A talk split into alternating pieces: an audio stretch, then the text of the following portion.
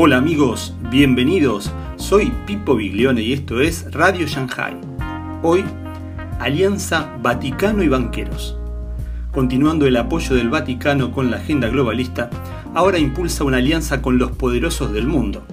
La familia Rothschild, la Fundación Rockefeller, la Fundación Ford y el Bank of America, entre otros. Ay señor, quienes se juntan. Recordá que podés seguirnos en Facebook, Instagram y YouTube te invito a que puedas escuchar el comentario del doctor César Vidal atentamente. En las últimas horas hemos tenido nuevas noticias sobre un paso trascendental dado por el Vaticano en apoyo de la agenda globalista. Sin ánimo de ser exhaustivos, los hechos son los siguientes. Primero, el Vaticano ha impulsado una alianza con algunas de las instancias más poderosas del mundo, entre las que se encuentran la familia Rothschild, la Fundación Rockefeller, la Fundación Ford y el Bank of America. Segundo, el motivo para esta alianza que se autodenomina Nuestros Guardianes ha sido definido como el impulso hacia un sistema de capitalismo inclusivo. Tercero, la fundadora del Consejo y socia directiva de esta alianza es Lynn Forrester de Rothschild, que ha señalado que este Consejo seguirá la recomendación del Papa Francisco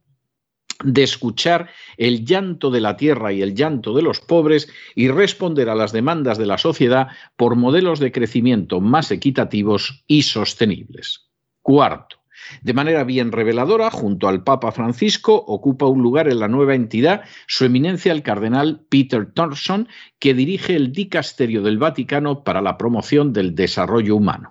Quinto, según su propia definición, el Consejo está dirigido por un grupo de base de directores ejecutivos y dirigentes públicos conocidos como los guardianes del capitalismo inclusivo que se reúnen anualmente con el Vaticano. Sexto, también según su propia definición, las acciones de estos guardianes del capitalismo inclusivo tienen la intención de conducir a cambios sistémicos mediante la transformación del capitalismo en una mayor fuerza para la inclusividad y la sostenibilidad. Séptimo, los dirigentes del Consejo representan más de 10 billones y medio de dólares gestionados, compañías con más de 2 billones de dólares europeos de capitalización de mercado y con 200 millones de trabajadores en más de 163 naciones. Octavo, el Papa Francisco ha bendecido a los miembros del Consejo por adoptar el desafío de buscar caminos para hacer que el capitalismo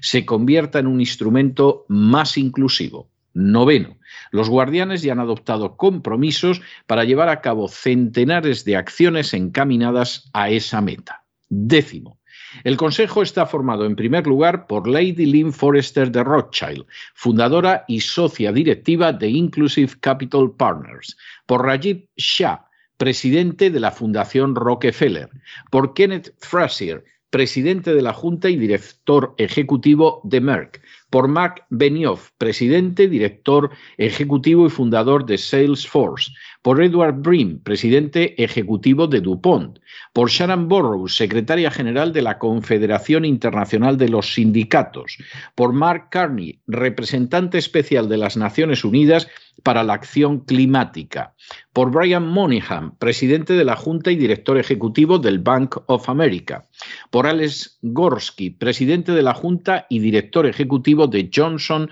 Johnson, por Ángel Gurría, secretario general de la Organización para la Cooperación y el Desarrollo Económicos, por Ronald O'Hanley, presidente y director ejecutivo de State Street, y por Darren Walker, presidente de la Fundación Ford. Además de estos miembros, se encuentran presentes en el grupo de nuestros guardianes Alfred Kelly, presidente y director ejecutivo de Visa, William Loder, presidente ejecutivo de Estée Lauder Companies, Bernard Looney, director ejecutivo de British Petroleum, Fiona Ma, tesorera del Estado de California, Carmine Di Sibio, presidente y director ejecutivo de EY, Brunello Cuccinelli, presidente ejecutivo y director creativo de Brunello Cuccinelli, Roger Ferguson, presidente y director ejecutivo de TIAA, Fabrizio Freda, presidente y director ejecutivo de las compañías Estée Lauder, Marcy Frost, directora ejecutiva de CalPERS, Hiro Misuno, miembro de la Junta de Principios para la Inversión Responsable, Diana Mulligan, presidenta y directora ejecutiva de Guardian Life Insurance Company de América, Tijan Tiam, miembro de la Junta del Caring Group, Mark Weinberger, antiguo presidente y director ejecutivo de AA y miembro de la Junta de Johnson Johnson, MetLife y Saudi Aramco, Ahai Banga, presidente y director ejecutivo de Mastercard, y Oliver Böte, presidente de la junta directiva de Allianz. Duodécimo. En su conjunto, los guardianes están todos extraídos de las entidades que impulsan la agenda globalista en todos sus puntos desde hace décadas como es el caso de las fundaciones Rockefeller y Ford o las familias Rothschild, de entidades que controlan buena parte de la banca y el crédito mundiales, de entidades que manejan gigantescos fondos de inversión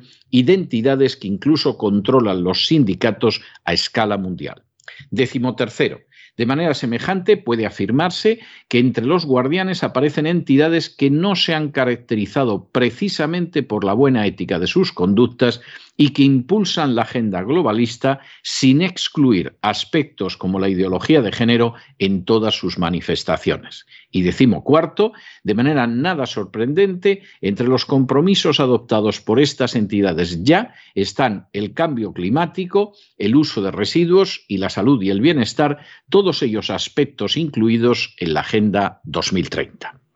Aunque existen necios que se empeñan en negar la existencia de la agenda globalista, la realidad es que prácticamente cada día que pasa resulta más agresivamente visible e innegable.